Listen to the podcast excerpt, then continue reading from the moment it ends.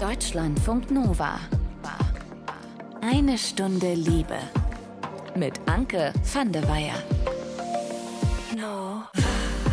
Leute, ich habe gute Nachrichten. Ich glaube, dass unser Bedürfnis so groß ist, andere Menschen kennenzulernen und Verbindungen einzugehen, dass wir die erste Chance und die ersten Chancen nutzen werden, die sich uns bieten, um genau das wieder zu tun. Das ist der Paartherapeut und Single-Coach Erik Hegmann. Den kennt ihr aus Eine Stunde Liebe vielleicht auch schon.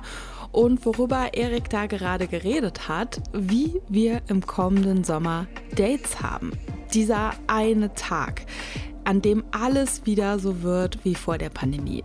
Den wird es nicht geben. Ich habe mir da ja immer nicht so ganz ernst gemeint vorgestellt, wie sich dann alle irgendwie so total aufdressen und eine große gemeinsame Party feiern und sowas.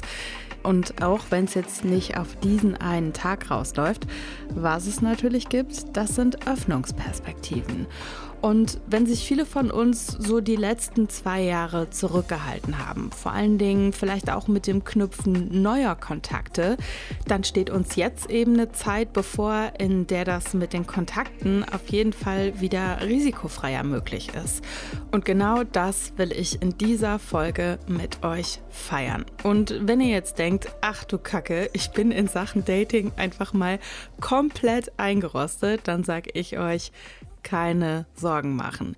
Ihr bekommt auch Tipps dazu, wie ihr wieder in den Dating-Modus kommt. Und ich kann euch jetzt schon sagen, viel hilft viel ist hier nicht immer das Motto. Und worauf wir beim Thema Dating natürlich auch gucken müssen, wir haben einfach alle zwei Jahre Pandemie auf dem Buckel. Und genau das beeinflusst uns natürlich auch. Plötzlich spielt der Impfstatus beim Gegenüber vielleicht eine ähnlich große Rolle, wie das sonst politische Einstellungen tun. Darüber habe ich mit Anne aus Magdeburg gesprochen. Die ist Ende 20, Sozialpädagogin und lernt ihre Dates vor allen Dingen online kennen. Und Anna hat mir erstmal erzählt, wie ihre Dates in den letzten Monaten so aussahen. Tatsächlich waren es äh, vorrangig Spaziergänge mit meinem Hund. Gerade jetzt zur Winterzeit war das dann meistens verbunden mit, mit einem Glühwein und ähm, ja, einer kleinen, netten Route zum Einstieg oder auch Weihnachtsmarktbesuch äh, war dabei. Hm.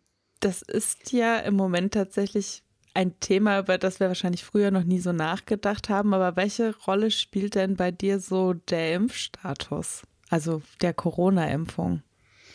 Schon tatsächlich eine relativ große. Also gerade bei Bumble zum Beispiel gibt es ja auch ähm, ja, den Button geimpft oder ungeimpft. Und ähm, da habe ich schon auch nachgeschaut. Es war jetzt nicht das erste Kriterium, auf das ich achte oder geachtet habe bisher.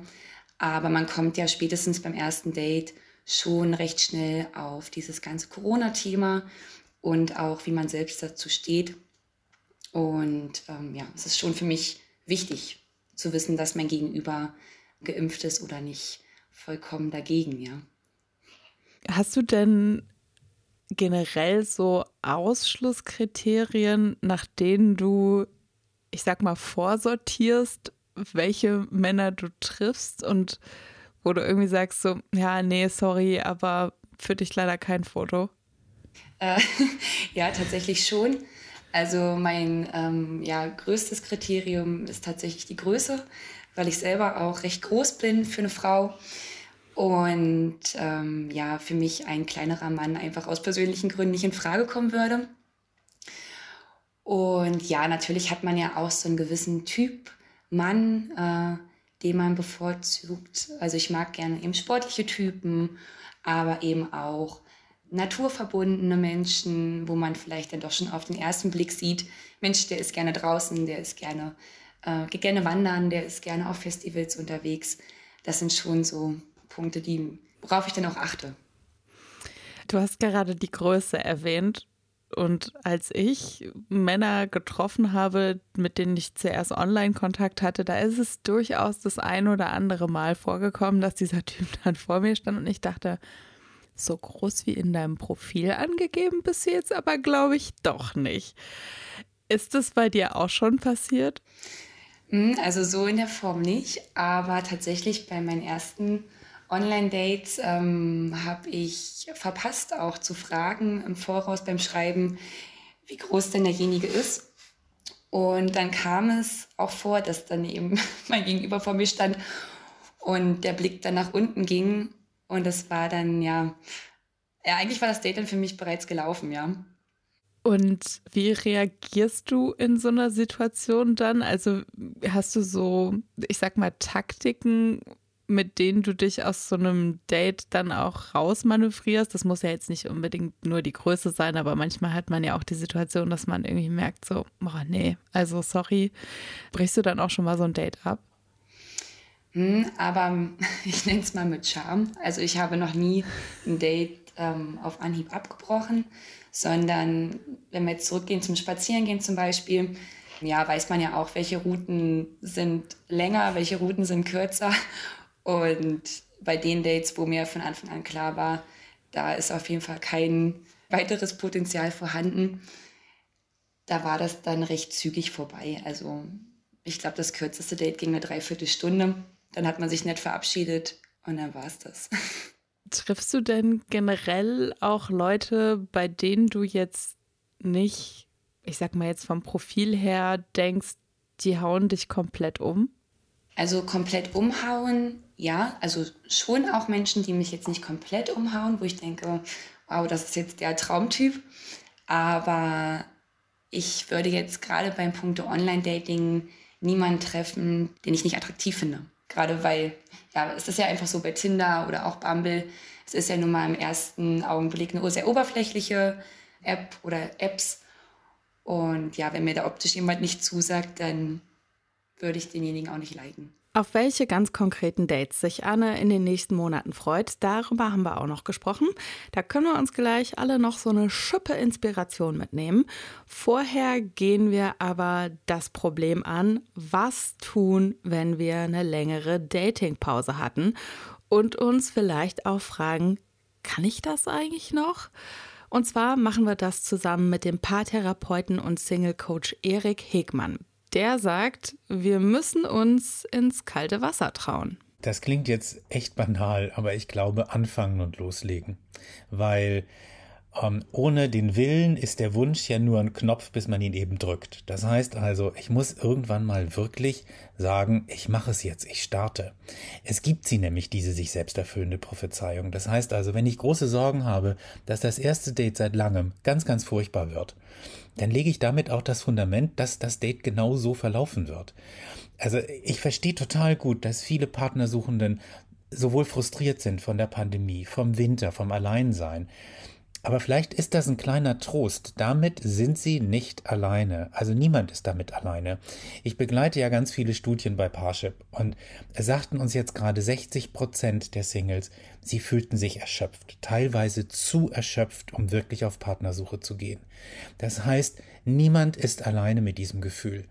Und die Corona-Einschränkungen, ich habe die Hoffnung, es werden weniger werden und ich denke schon, es ergeben sich dadurch auch wieder neue Möglichkeiten und sei es nur überhaupt die Lust wieder zu verspüren, andere Menschen zu begegnen und überhaupt zu treffen.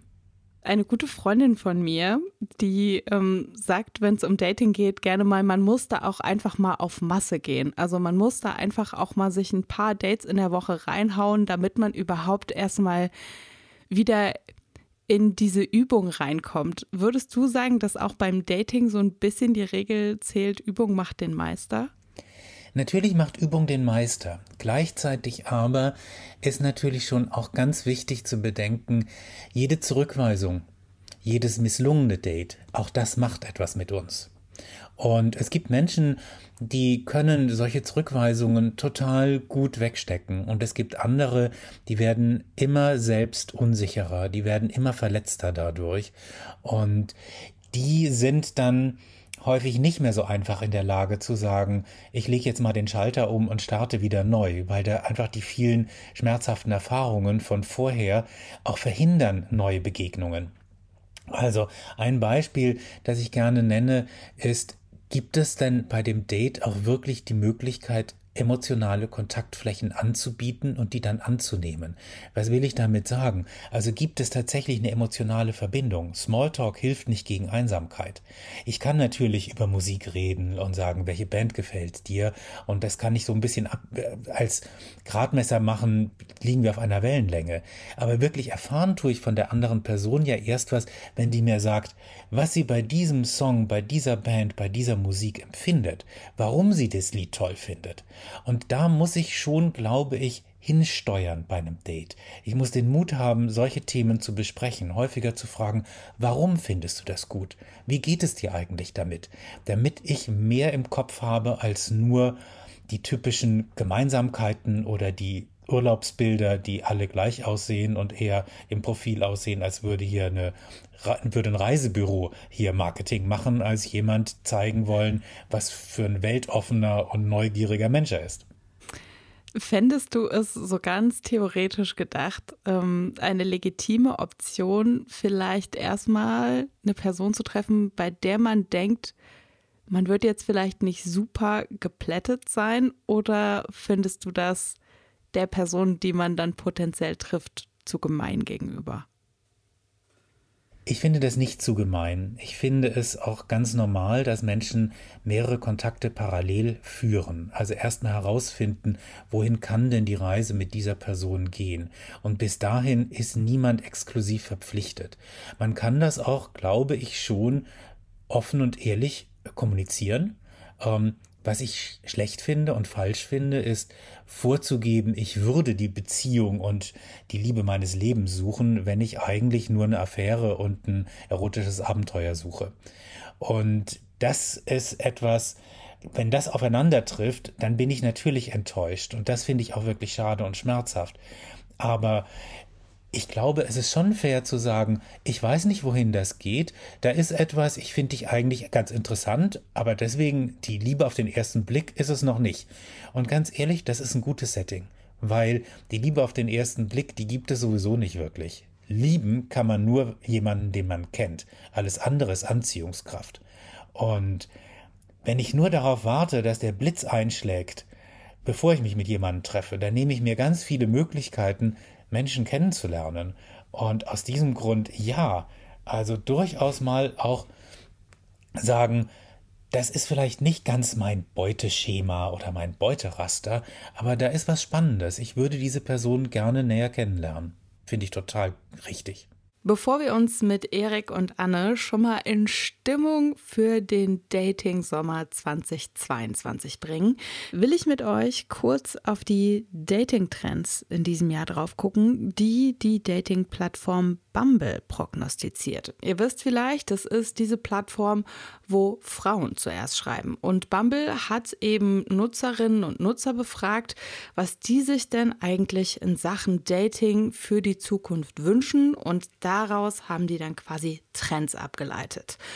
Und einer dieser Trends nennt sich Explory Dating, also von Explore entdecken.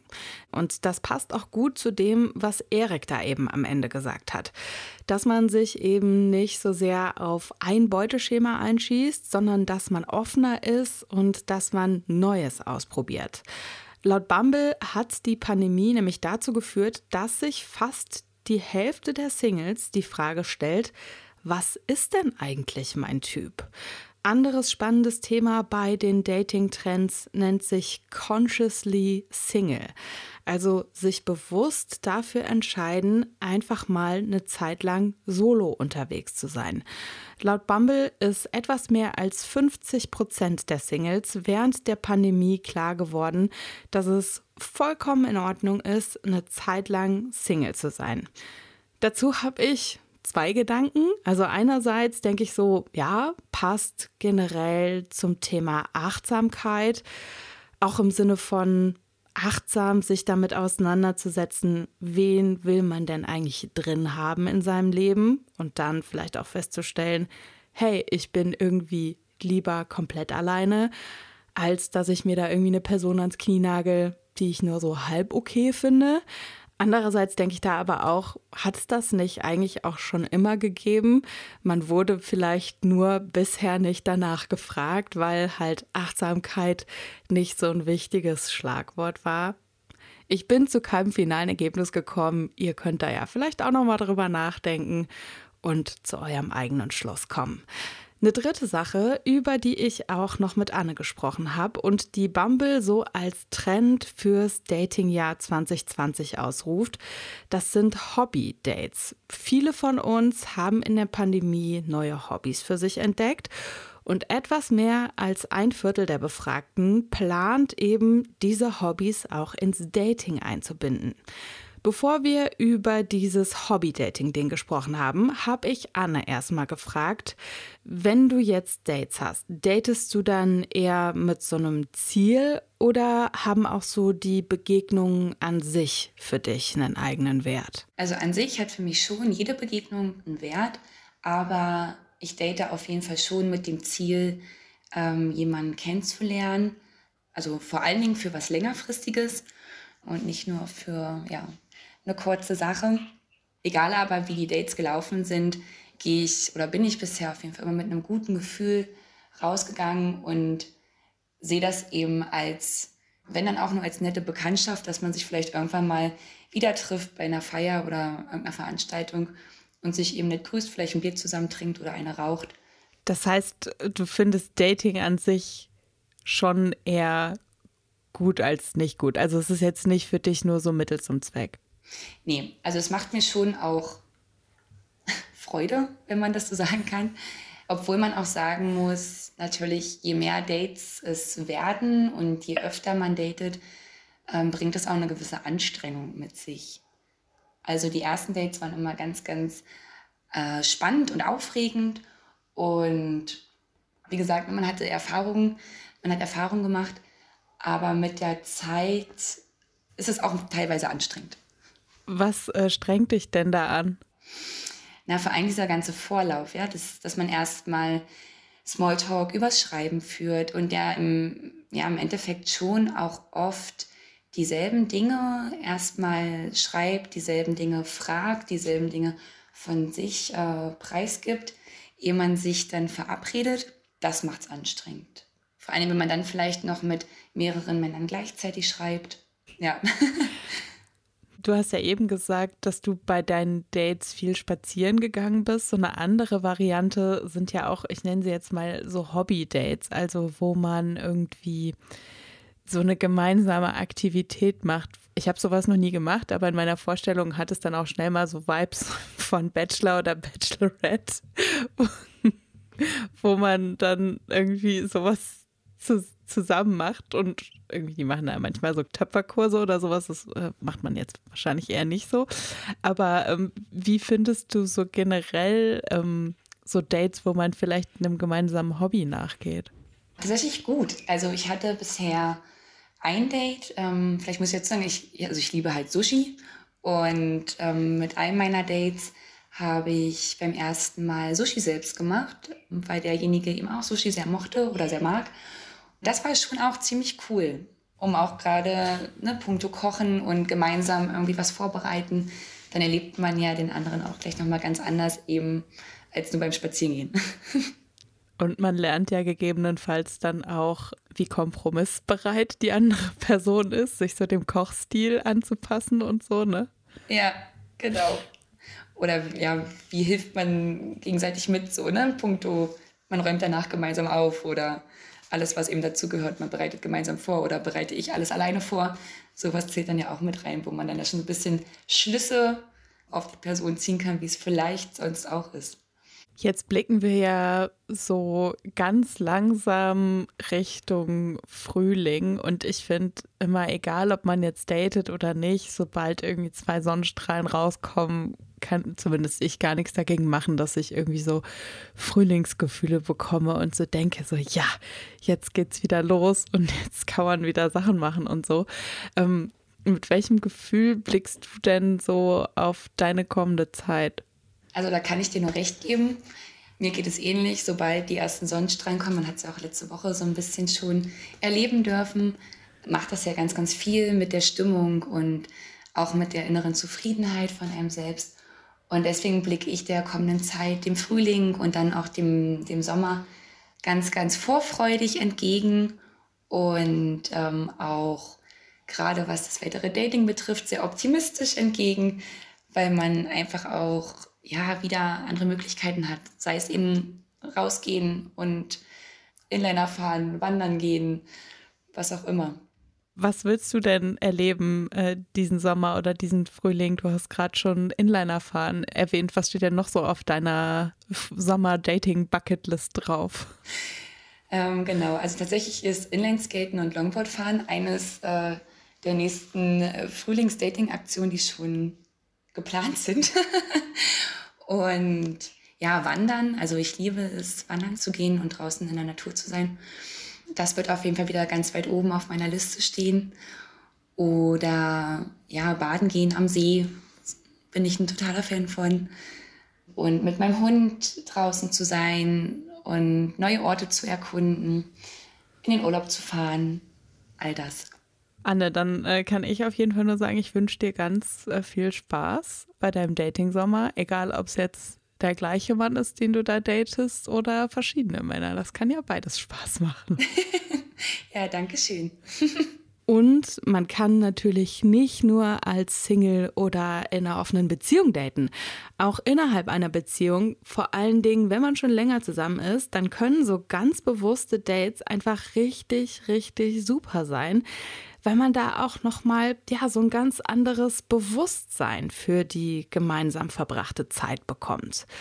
So, und von Erik Hegmann haben wir ja eben schon erfahren, wenn man wieder in den Dating-Modus reinkommen möchte, dann ist es das Wichtigste, erstmal anzufangen. Und wenn ihr dann diesen Punkt quasi überschritten habt und zumindest schon mal so wisst, ihr könntet jetzt wieder anfangen. Dann steht ja irgendwann, wenn man online datet zum Beispiel, so das erste Date bevor. Und damit dann auch die Frage, wo soll das denn eigentlich stattfinden? Wo man sich irgendwie gleichzeitig begegnen kann, wo man aber jetzt auch nicht die totale Konfrontation hat, weil man sich zum Beispiel irgendwie an einem kleinen Tisch direkt gegenüber sitzt und man quasi der Situation noch nicht mal für ein paar Sekunden ähm, entkommen kann, weil man einfach so im Fokus voneinander ist. Da sagt Erik, einfach bei dem bleiben, was viele von uns sich während der Pandemie eh angewöhnt haben. Ich glaube, die letzten zwei Jahre haben gezeigt, spazieren gehen ist echt eine gute Angelegenheit für das erste Kennenlernen. Und ähm, wir haben ja auch ganz viele Leute befragt und der Spaziergang ist wirklich sozusagen das Setting der Wahl für die meisten. Früher war es das Café. Das gab es eine Zeit lang nicht. Ich glaube, es ist aber sinnvoll, tatsächlich mit dem Spaziergang zu beginnen. Wenn der gut war, kann ich immer noch in ein Café gehen. Aber bei der Bewegung ähm, fällt vielen Menschen ähm, das Gespräch leichter. Und außerdem sieht man neue Eindrücke, über die man dann auch wieder reden kann miteinander. Man erlebt gemeinsam etwas. Und ein Café ist weniger ein Erlebnis als eben eine Art Bewerbungsgespräch. Und bei einem Bewerbungsgespräch ist meine Vermutung, verliebe ich mich einfach nicht so sehr. Ich glaube, viele haben sich wahrscheinlich eher vor zwei Jahren vorgestellt, dass dieser Tag kommt, wo endlich wir wieder alle machen dürfen, was wir wollen. Und es kündigt sich ja jetzt irgendwie an, dieser, das wird jetzt kein einzelner Tag sein, aber so ein bisschen ist ja so zumindest die Perspektive da, dass auf jeden Fall der Sommer entspannter werden wird. Wird es nach deiner Einschätzung nach so mit Auslaufen der Pandemie eher mehr Dates geben, weil endlich wieder alle dürfen und das auch verhältnismäßig stressfrei dann wieder machen können, weil man nicht bei jedem Date irgendwie Angst haben muss, dass man sich ansteckt? Also ich vermute schon, für viele waren das ja jetzt echt sehr, sehr einsame Jahre. Und Menschen sind grundsätzlich soziale Wesen. Wir brauchen Verbindungen. Und ähm, als wir Singles befragt haben, ob ihr Partnerwunsch während der Pandemie größer geworden wäre, da sagten eben fast die Hälfte, oh ja. Natürlich sind sich auch viele Paare in dieser Zeit auf die Nerven gegangen. Und ja, diejenigen, die schon zuvor ungelöste Konflikte hatten, die haben sich vielleicht auch sogar getrennt. Aber grundsätzlich lassen sich Krisen zu zweit eben doch besser aushalten und ertragen. Ich glaube, wir gehen eben alle ja auch Beziehungen ein, weil einige Dinge als Paar uns ein bisschen einfacher erscheinen. Deswegen, sobald es möglich sein wird, werden sich wieder viel mehr Menschen treffen. Und ich hoffe, sie werden ganz viel Spaß dabei haben und sie werden gut daten, sie werden besser daten, vielleicht besser daten als vorher, mit weniger Ghosting, mit weniger plötzlichen Kontaktabbrüchen, mit mehr Verbindlichkeit. Ich glaube, das wäre sehr schön. Du hast gerade gesagt, dass ähm, die Leute besser und anders daten werden als früher, so deiner Einschätzung nach. Woran liegt das, dass sich das verändert hat oder verändern könnte? Es sind ja auch die Themen, die uns im Moment umtreiben, die Konflikte und die Krisen, die wir erleben, die machen Angst. Und während der Pandemie war eben ein häufiger Einstieg in ein Gespräch, wie geht es dir denn mit der Pandemie? Ähm, hast du Sorgen? Sorgst du dich um deine Liebsten, um deine Familie? Und damit verlasse ich dieses Terrain des Smalltalks. Da gehe ich auf eine emotionale Ebene.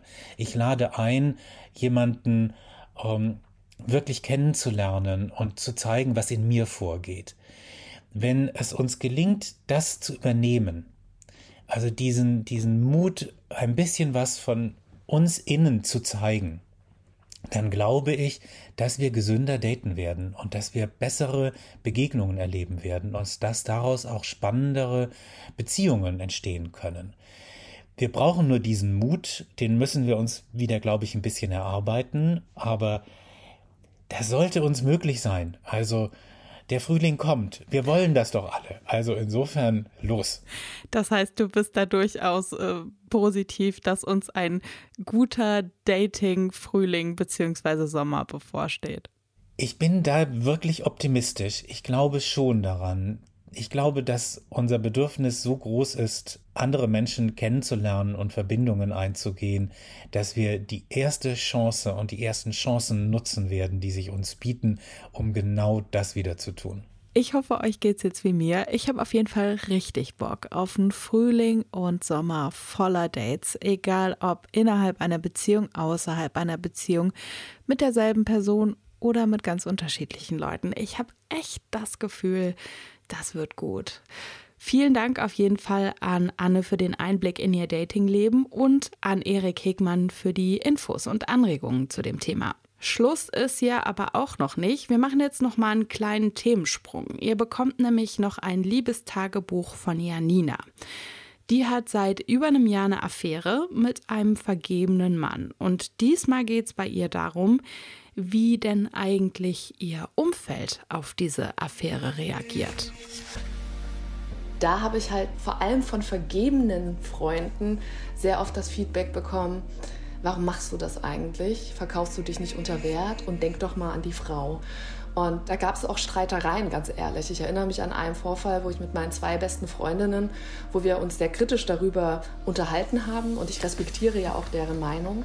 Aber die eine Freundin, die jetzt schon zweieinhalb Jahre in einer Beziehung ist, ihr aktueller Mann ist eigentlich verheiratet gewesen, als sie ihn kennengelernt hat. Und die Beziehung oder die Ehe war noch nicht ganz beendet. Und da musste ich sie dann auch erstmal dran erinnern, warte mal, du warst auch schon auf der Seite. Auch wenn das bei dir anders ausgegangen ist und ihr seid ein sehr positives Beispiel, dass es halt auch funktionieren kann.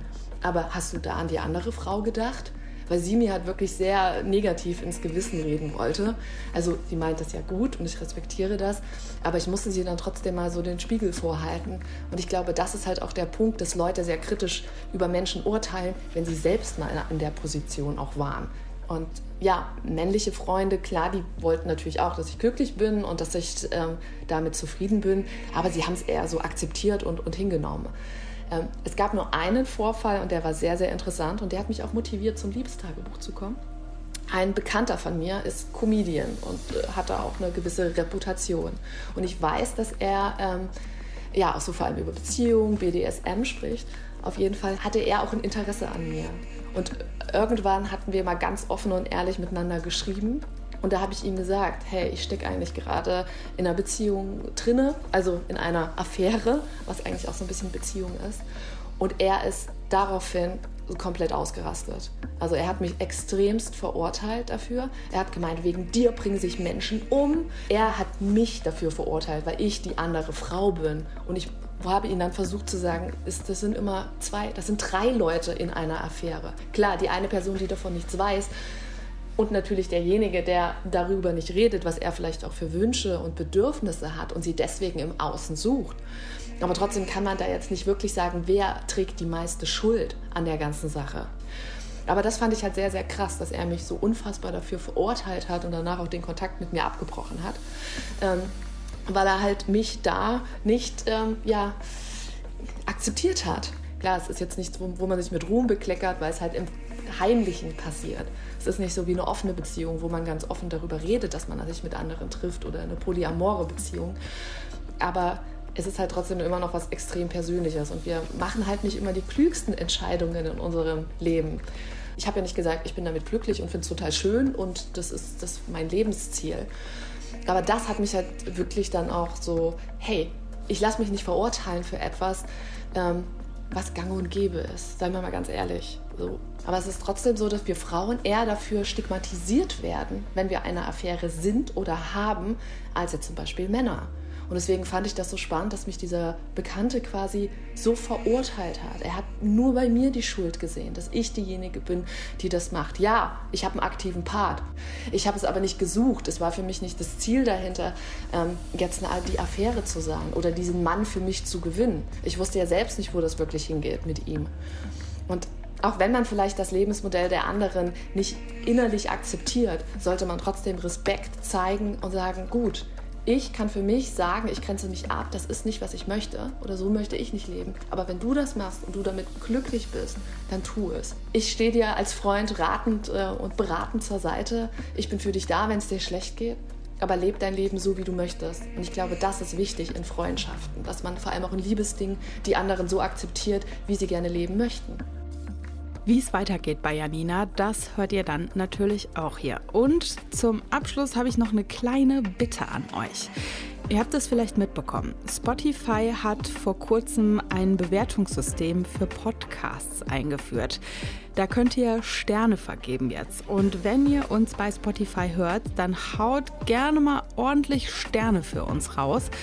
Könnt ihr auch machen das mit den Bewertungen bei Apple Podcasts. Und so ganz generell abonniert uns wirklich sehr, sehr gerne auf den Plattformen, wo ihr uns am liebsten hört. Dann seid ihr nicht nur sofort auf dem neuesten Stand, wenn es eine neue Folge gibt. Das hilft uns auch wirklich sehr. Also das mit den Abos und auch das mit den Bewertungen. Und wie immer gilt auch, Fragen, Anmerkungen und Rückmeldungen jeder Art, die gehen an mail.deutschlandfunknova.de.